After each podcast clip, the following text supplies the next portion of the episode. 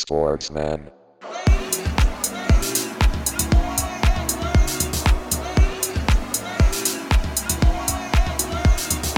Sportsman.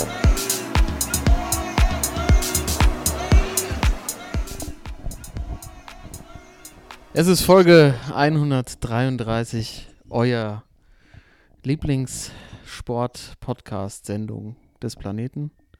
Wir sind alle extrem genervt schon. Wir kommen in die, in die heutige Folge.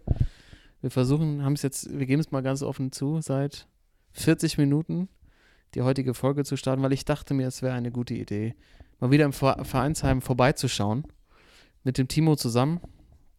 Äh, den, neben dem sitze ich. Wir müssen uns, Thorsten, tut mir leid, du bist ja zugeschaltet hier über unser offizielles ähm, Meetingportal, Sportsmann-Meetingportal. Ähm, wir müssen uns ein Mikro teilen. Stell dich schon mal drauf ein. Wir sind Ja, ein bisschen läuft. langsamer. Es könnte Ärger geben nachher. Ja, aber es ist auch so ein bisschen so eine Gerd Rumbauer-Situation. Die hatten wir schon mal, die gefällt mir echt ganz gut. Ich kann ja ganz nonchalant, nonchalant hier Timo das Mikrofon rüberreichen, wenn er was sagen will. Ähm, herzlich willkommen äh, im Vereinsheim, liebe Zuhörer, mit der letzten Folge vor unserer Sommerpause. Nach der Episode heute gibt es erstmal vier Wochen Pause bis zum Bundesliga-Auftakt. Timo hat natürlich schon die Zahlen oder die Daten parat am 13. August in der Woche. Irgendwann kommen wir wieder, wenn wir natürlich über unsere sozialen Netzwerke kommunizieren. Aber heute natürlich nochmal der Rückblick auf die Europameisterschaft, die letzten Sonntag zu Ende gegangen ist. Wir haben schon Dienstag nach Finale und es fühlt sich irgendwie schon extrem weit weg an. Aber wir müssen vorher noch was feiern. Was ganz offizielles natürlich. Ähm, Timo, du hast, äh, glaube ich, was äh, anzukündigen hier. Was denn? Dann mache ich's halt. Thorsten, herzlichen Glückwunsch. Fünf richtige. Stimmt, Toto. Ah, Toto, stimmt. Ich hab's, äh, ich hab's heute Morgen, glaube ich, gecheckt. Ähm, also du hast es zum ersten Mal gepackt, alle fünf äh, Fragen zu beantworten. Ey. Dicke Respekt. so nämlich. So Äh, nämlich. Natürlich wird jetzt im äh, Laufe des morgigen Tages äh, unsere äh, Instagram-Account wird glühen, denke ich mal, nachdem ich das rausgehauen habe. Waren das nicht auch acht andere, die auch fünf richtige hatten? Ja, es sind, es, du bist leider nur einer von sechs, aber. aber ich, äh, ja, das ist schon mal äh, nach, glaube ich, jetzt das 20. oder ein, 20. Quiz war es jetzt äh, bei Instagram. Und endlich hast du Sommer gepackt. Also, äh, ja, Glückwünsche von, von, von mir auch natürlich. Ja, danke. ich höre gleich mal Shop auf. Ja, ich freue mich auch schon, wenn morgen deine ganze Familie dann kommentiert. Der Junge hat es endlich zu was gebracht. So. Hat sich doch gelohnt alles, was wir ihn da durchgebracht haben. Endlich, endlich zeigt sich's. Es ist verrückt, die EM ist irgendwie jetzt seit zwei Tagen vorbei und hier läuft schon, beim Timo läuft natürlich schon wieder ähm, Diamond League äh, Meeting, alle in Vorbereitung auf die Olympischen Spiele. Das nächste große Event steht an. Aber lasst uns gemeinsam nochmal das Vergangene abhaken und zurückschauen natürlich auf das große Finale Italien gegen England. Ich muss gerade überlegen, werden eigentlich gespielt. Ich bin ganz ehrlich, ich bin in der 112 Minuten ins Bett gegangen. Ist mir noch nie passiert, aber ich habe mir gedacht, ich habe keinen Bock mehr. Ich habe Das war keinen echt schlimm. ich hatte keinen Bock mehr auf die Engländer. Es, ist, es war so spät alles. Ich dachte so, wir müssen ja morgen, der Kreisligaspruch, wir müssen morgen alle noch arbeiten, stimmt, äh, hat er richtig, ich glaube, es war um halb eins oder so, war das gefühlt irgendwie fertig.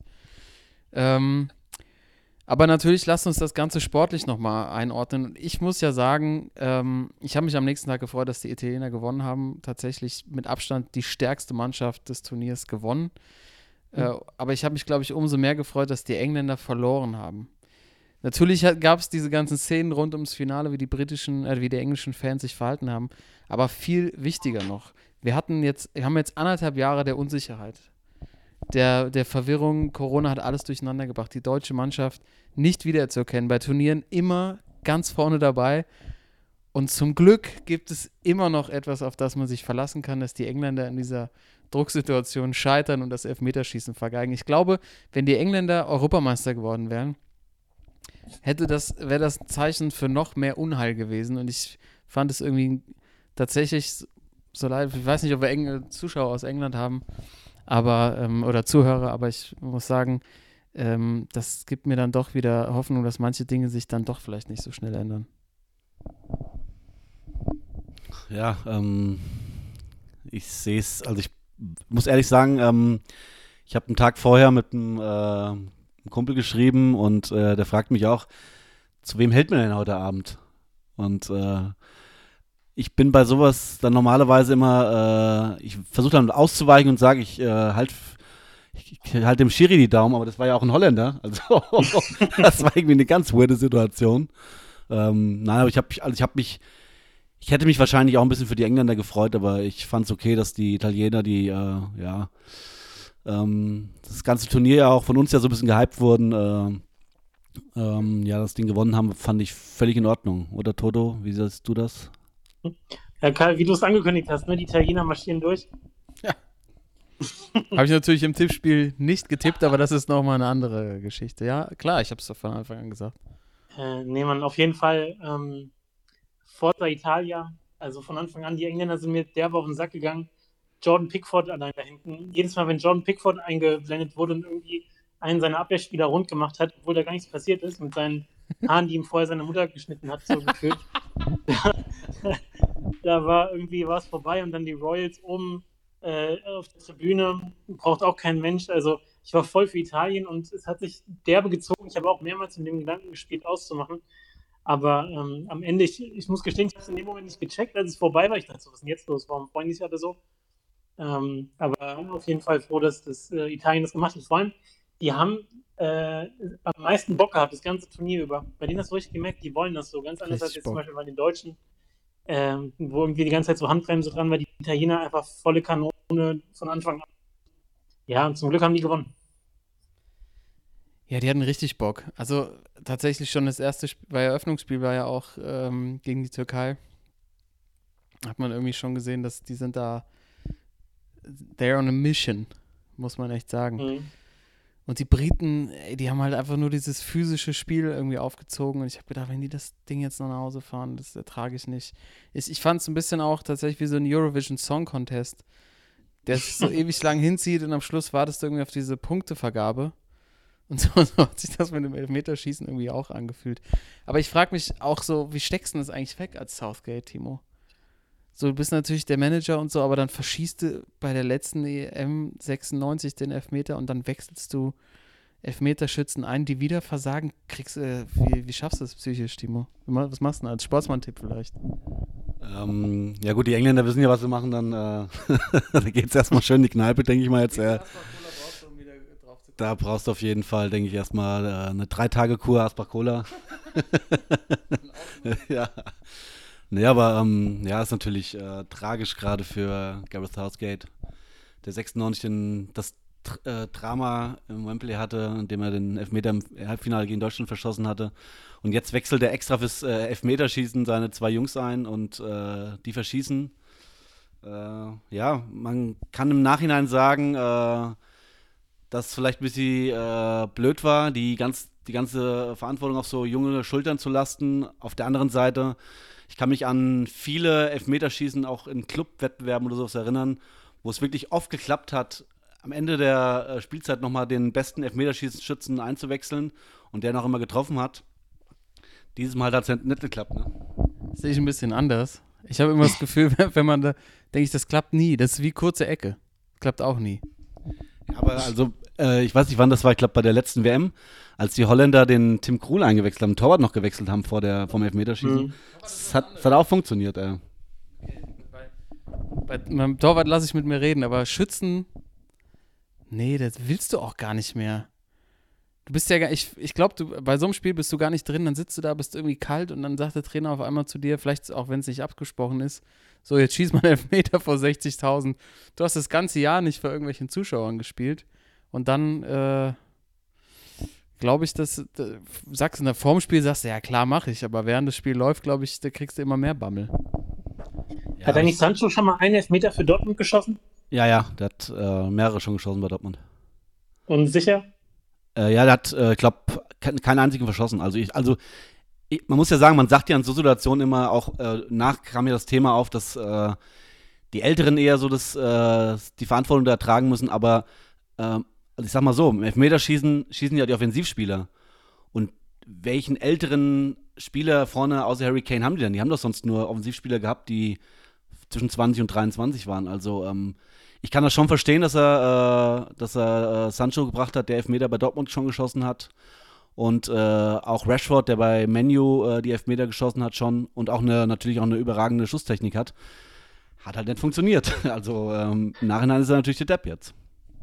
Ich hatte ja damit gerechnet, dass ich, äh, dass ich selbst einwechselt, um das äh, Drama von damals wieder auszugleichen, das Trauma. So.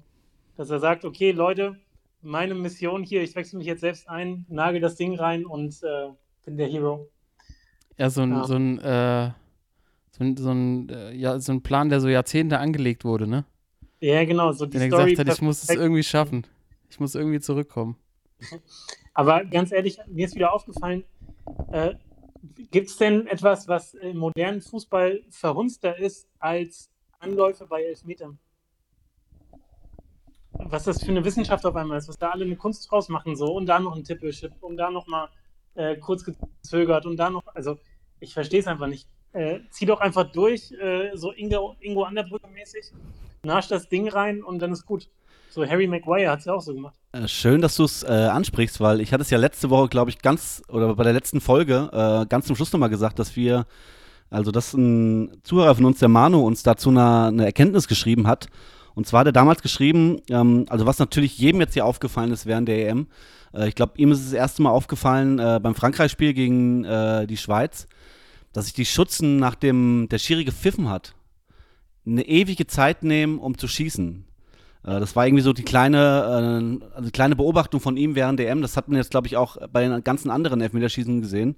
Und äh, er hat gemeint, das könnte wirklich das Elfmeterschießen jetzt demnächst wird immer so aussehen, weil äh, seine Sache war, erstens, wenn du jetzt erstmal ein bisschen wartest, du nimmst dem Torwart erstmal sein Momentum. Das heißt, der fängt eine Hand zu hampeln an und du, du gehst erst nochmal in dich und nimmst ihm so das Momentum raus. Und Sand sagte, was viel wichtiger seiner Meinung nach ist, ist, dass die Franzosen das irgendwie mit Visualisierung versuchen und irgendwie ihren Anlauf und auch den Schuss so ein bisschen vorgespielt haben. Das heißt, sie gehen das irgendwie so im Kopf durch und äh, damit sie irgendwie so, was sie mental irgendwie so vorm Spiel oder mit ihrem Mentaltrainer vielleicht trainieren, diesen Schuss so durchgehen und sich dann besser konzentrieren können. Weil äh, gerade in einem Spiel äh, Frankreich gegen Sch äh, Schweiz ist es aufgefallen, die ersten vier Franzosen haben das gemacht und haben alles sicher verwandelt. Und der Letzte, der es nicht gemacht hat, äh, Kylian Mbappé, der hat natürlich kläglich versagt. Aber ähm, natürlich war es bei den Engländern, die haben auch, glaube ich, jetzt waren zwei, drei dabei, die wirklich lange gewartet haben und äh, dann auch verschossen haben. Aber ähm, ich fand das auch äh, von ihm so eine, äh, ja, es war schon interessant, so das äh, zu sehen bei der EM, weil man kennt das, wie du sagst, so, man kennt das bei Elfmeterschießen einfach, leg den Ball hin, lauf an, Puppen rein, Ja. guck nicht auf den Torwart, ne? Schalt den Kopf aus und mach das Ding einfach so. Ich meine, Andi Brehm hat damals wahrscheinlich auch keinen äh, Mentaltrainer gehabt vor dem Spiel, so Ja. 90. Da ist mental aber auch nicht viel zu holen.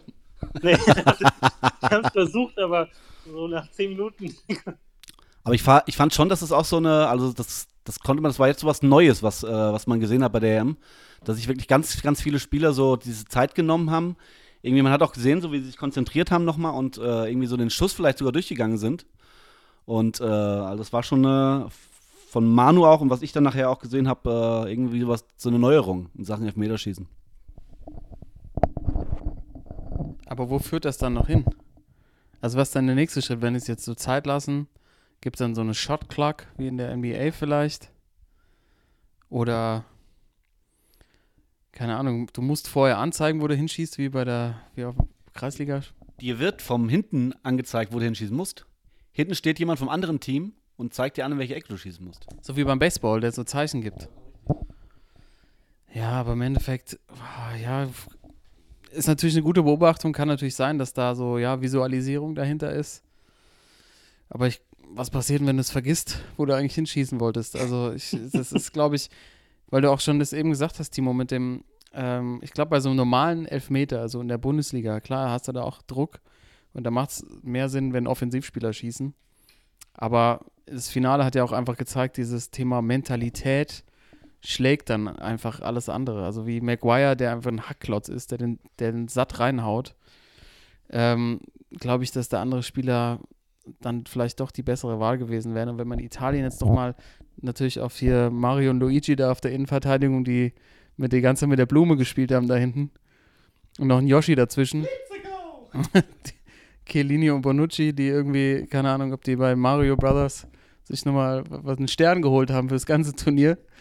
Ähm, ich meine, Bonucci, die machen halt einfach so ein Eckentor. Bonucci wirkt das Ding irgendwie rein, Hauptsache ein Tor und das meine ich eben mit so Mentalität und ähm, wir holen uns das Ding auf jeden Fall. Und ich glaube, wahrscheinlich wäre bei den Engländern auch so ein Spieler wie Henderson, den er ausgewechselt hat, das ist halt, und der auch immer so spät kam, ne, ist für mich halt so ein richtiges Viech.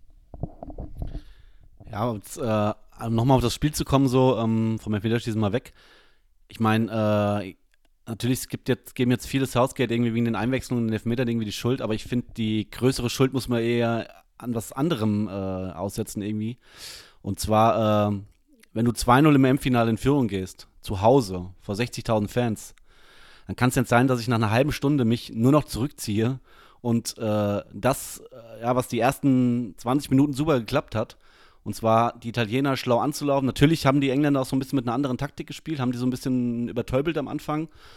Aber ähm, dann gerade auch die zweite Halbzeit, dass sie irgendwie, äh, irgendwie dieses 1 zu 0 gegen Italiener verwalten wollten. Also, wie kann ich denn mit so einer Taktik in, äh, wenn du 1-0 führst und weißt, gegen Italiener musst du Druck aufbauen, wie kann ich denn mit so einer Taktik äh, in die zweite Halbzeit des EM-Finales gehen, zu hoffen, gegen Italiener irgendwie ein 1-0 zu halten?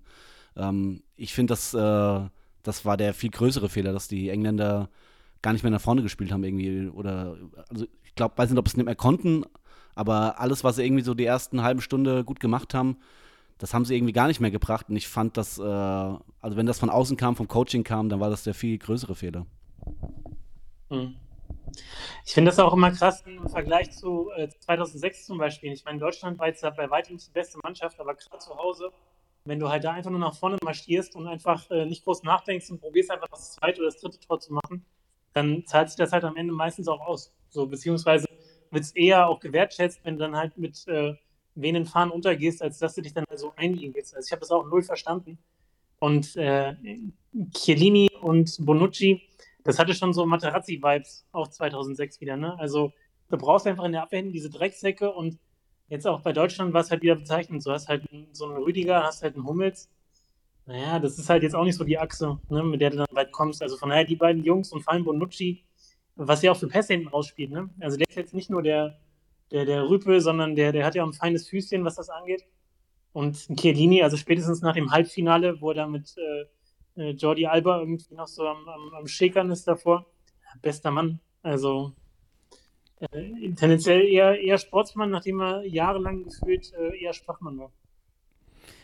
Ja, und die Italiener scheinen einfach gerne Partycrasher zu sein. Wenn man jetzt nochmal ähm, das ja. Beispiel 2006 sich vor Augen führt, da haben sie auch den Titel geholt und haben auch den, äh, den Gastgeber gekillt.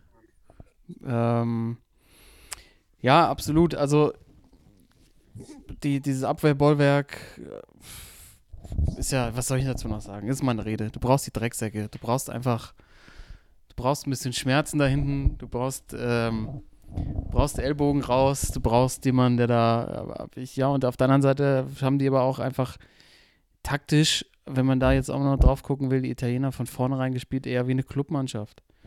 Also so wie die abgestimmt waren, das machte die Turniere auch immer so, so großartig aus meiner Sicht, dass die ja viel weniger Vorbereitungszeit haben als jetzt irgendwie eine Clubmannschaft und da auch keine feineren Abstimmungen mehr haben.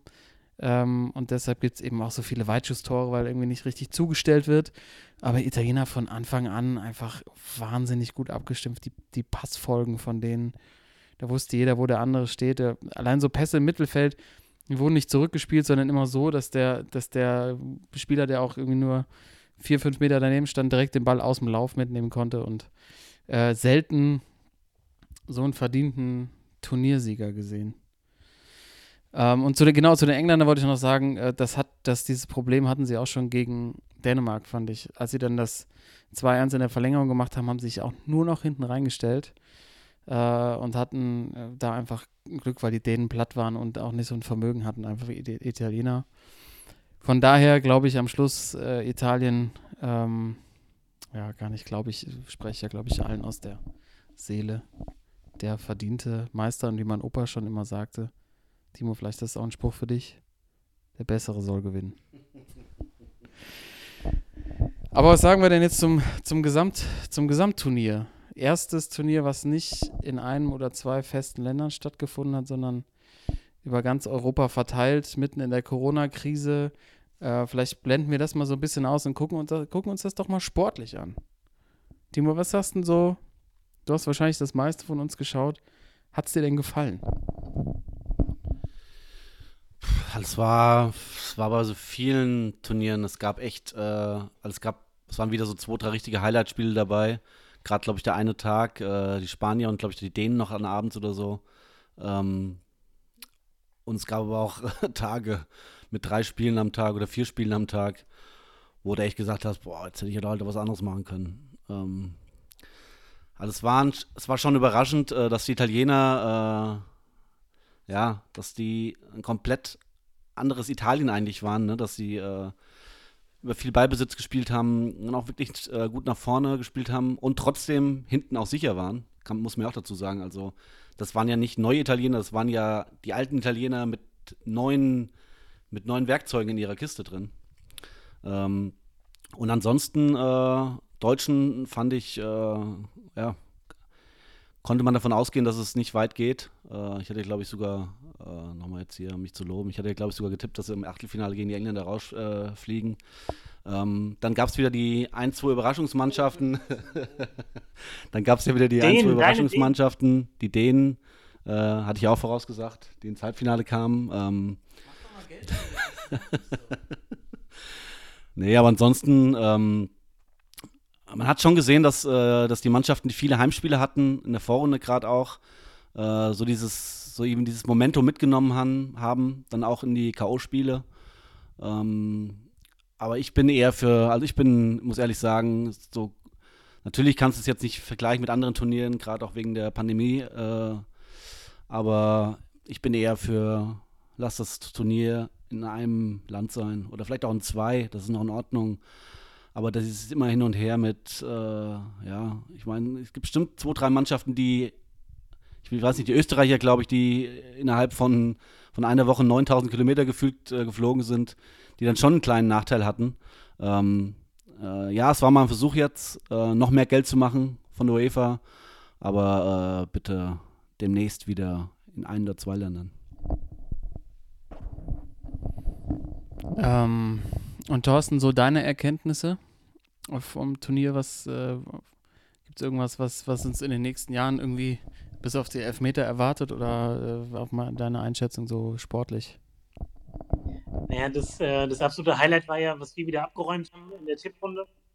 Also, äh, ich meine, in unserer, in unserer äh, ähm, was wir an Geld gewonnen haben, Nada. so drei aus drei, kamen ja natürlich, äh, also die Scheine wissen gar nicht, wohin damit.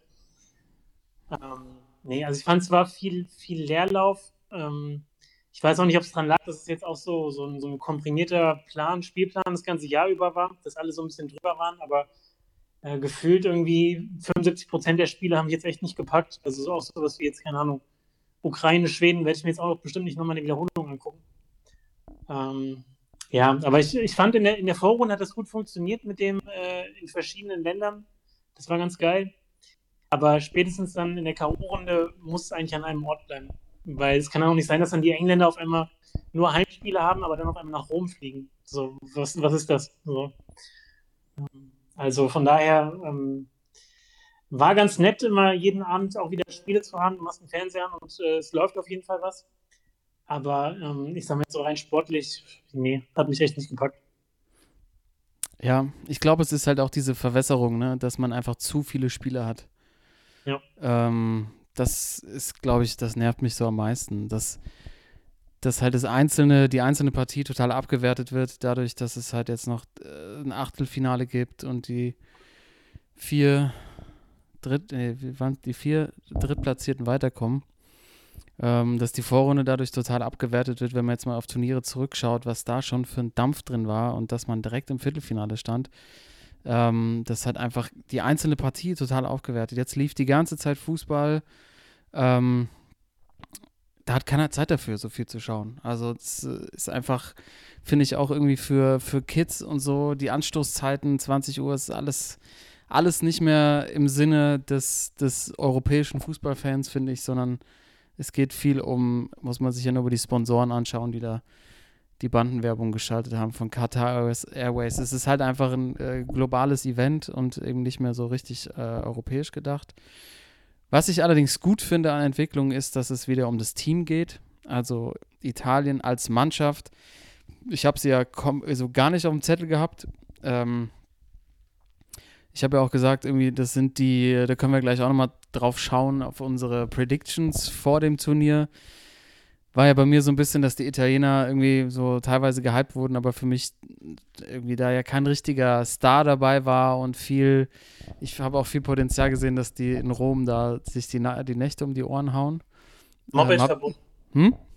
Moped-Verbot, ja. Ich, hatte ich auch, ja, ich habe aber das erste Spiel gesehen und dachte, hoppala, da lag ich komplett daneben.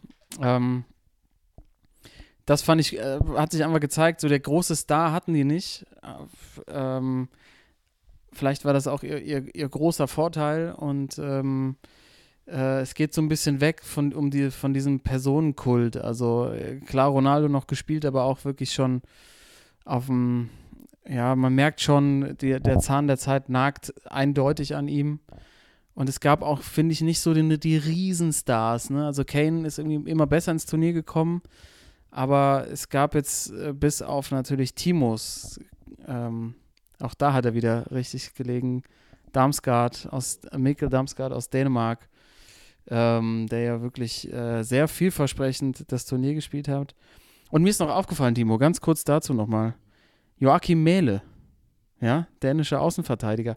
Weiß ich noch, saß ich hier neben dir, haben wir U21 Europameisterschaft geschaut.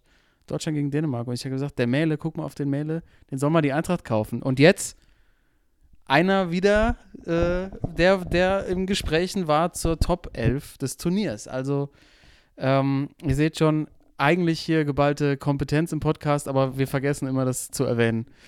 Von daher, ähm, das so unser Wrap-up des Turniers und lasst uns doch mal noch auf unsere Tipprunden schauen und vor allem auf die äh, Tipps vor dem Turnier. Ich, ich weiß nur ganz sicher, eine Sache habe ich richtig. Ich habe ihn gerade schon erwähnt, Cristiano hatte ich als Torschützenkönig getippt und er ist es tatsächlich geworden.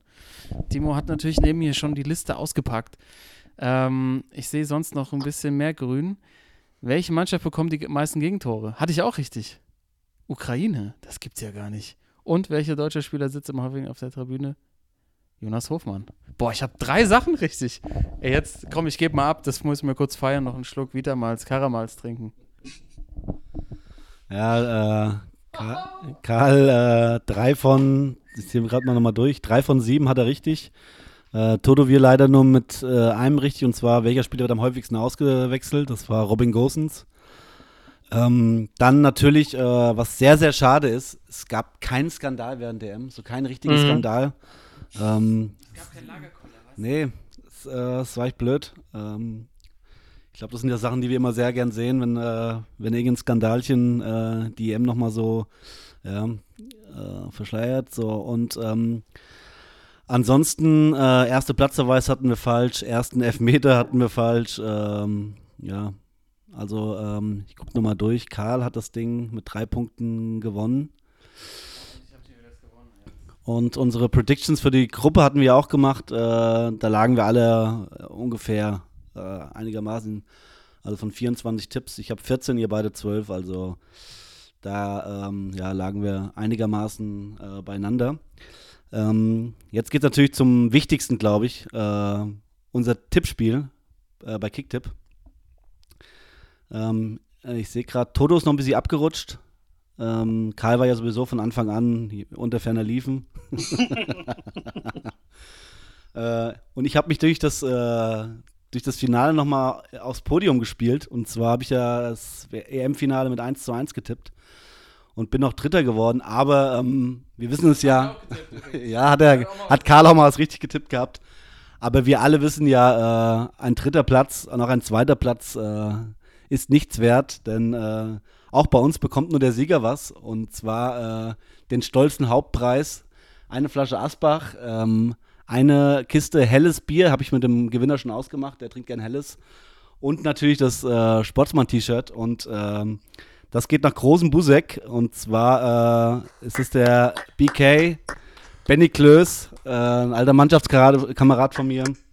Der auch, kann ich schon mal Werbung machen, der über die Sommerferien in Hessen in Gübbeln-Rot äh, Fußballgolf anbietet. Ähm, wir waren da ja letztes Jahr schon äh, dabei mit dem Podcast, haben auch dieses Jahr wieder eine Bahn. Also ich kann das nur empfehlen. Äh, wer auch ein bisschen weiter von außerhalb kommt, ist immer eine, ja, eine Tagesfahrt mal wert ins schöne Gübbeln-Rot auf dem Sportplatz und äh, 18 Loch Fußballgolf spielen. Kann ich nur empfehlen. Und ähm, da werden wir natürlich auch dieses Jahr wieder sein und dann auch äh, dem Benny seine Preise übergeben.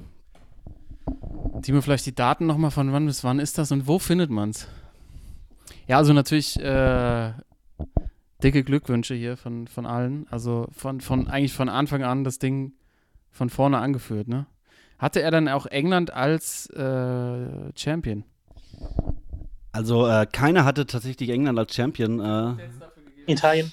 Auch nur vier Punkte, also Bonuspunkte. Ähm, keiner hatte England, sag ich schon, äh, Italien als Champion. Ähm, äh, ich glaube, es waren alle so, also die meisten natürlich sind auf Frankreich gegangen. Äh, dann, glaube ich, ein paar hatten sogar auf Deutschland. Ich glaube, Benny hatte sogar auf Deutschland getippt. Äh, und ja, aber auf äh, Italien, England hatte auch keiner. Ähm, also das Finale war so nicht vorausgesehen. Ähm, ja, also äh, nochmal jetzt hier zum Fußballgolf. Äh, vom 16.07. bis 29.08. ist das in sechs Wochen in den Sommerferien. Ähm, wer sich mal informieren will, im auf Instagram einfach mal Bubbleball Gießen eingeben. Da sind alle Informationen, auch äh, schon Fotos und Videos von den Bahnen habe ich gesehen. Ähm, und wir waren ja letztes Jahr auch alle da. Ähm, also wirklich eine super Sache. Ja, und ähm, mal gucken, wie es dieses Jahr wird. Wir haben wieder eine eigene Bahn, eine neue diesmal, habe ich äh, gehört. Äh, der Name bleibt gleich, aber die Bahn ist ein bisschen anders. Und äh, ja, ich bin schon sehr gespannt. Am Freitag geht's los. Äh, gucken wir mal, wie es wird dieses Jahr. Ich sage euch eins, dieses Jahr ziehe ich auch die Fußballschuhe an. Habt ihr keine Chance auf jeden Fall. Letztes Jahr habe ich das völlig unterschätzt. Ich möchte noch zwei äh, Mitspieler hervorheben, mit denen die besten Namen möchte ich noch küren. Einmal äh, Falkmeier Ralf, überragend, und Wes Mantooth. Wer ihn nicht kennt, Wes Mantooth ist der An Antagonist von ähm, Ron Burgundy bei Anchorman. Ähm, fand ich die besten Tippnamen auf jeden Fall. Aber ja, ich ich kann nur sagen, ich hab's, ich hab, ich hab mich quasi um, um das Tabellen und wir haben uns quasi um alle gekümmert. Du hast die Spitze übernommen, ja. Timo, Thorsten das Mittelfeld und ich habe es diesmal von hinten mir angeschaut, was ihr da so verzapft. Also vielen Dank an alle, die mitgemacht haben. Gibt natürlich auch ein Foto dann von dem Überreichen des Preises und ähm, ich hatte es ja anfangs schon gesagt, wir machen jetzt erstmal eine vierwöchige Pause, aber vielleicht bekommen wir es dann auch dieses Jahr mal hin, vom Fußballgolf noch eine kleine Folge aufzunehmen und vielleicht einen Benny auch mal einzubauen bei uns hier im Podcast. Ähm, das äh, waren, glaube ich, so die wichtigsten Themen, die wir zu behandeln hatten zur Europameisterschaft. Äh, Thorsten, wir, ich merke so, weißt du, wenn man so nebeneinander sitzt, wir reden voll viel und du hörst irgendwie so zu. Äh, Gibt es von dir, von dir noch was? Vielleicht noch kurz, äh, kurz NBA, bist du da auch so genervt von den Finals oder?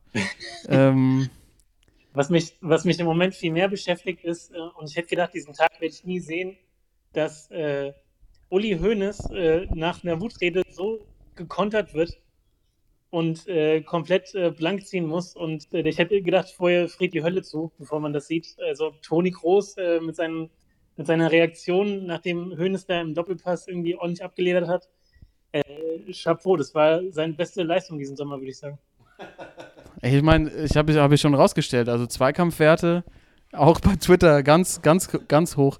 Das ist halt einfach, wenn du Weltmeister bist, wenn du die Champions League viermal hintereinander gewonnen hast, dann ist es einfach so, dass einfach keiner mit dir sich anlegen kann, auch kein Uli Hoeneß. Dann wirkt halt ein Uli Hoeneß eher wie ein verwirrter Mann, von, der an einem See wohnt, weißt du so. Das, das ist dann einfach scheißegal. Also, und dann haust du halt nochmal die Stats raus, dass du halt in der Vorrunde die meisten Pässe Vor im, im, äh, im, Angriffsdrittel gespielt hast und dann hast du alle Argumente auf deiner Seite.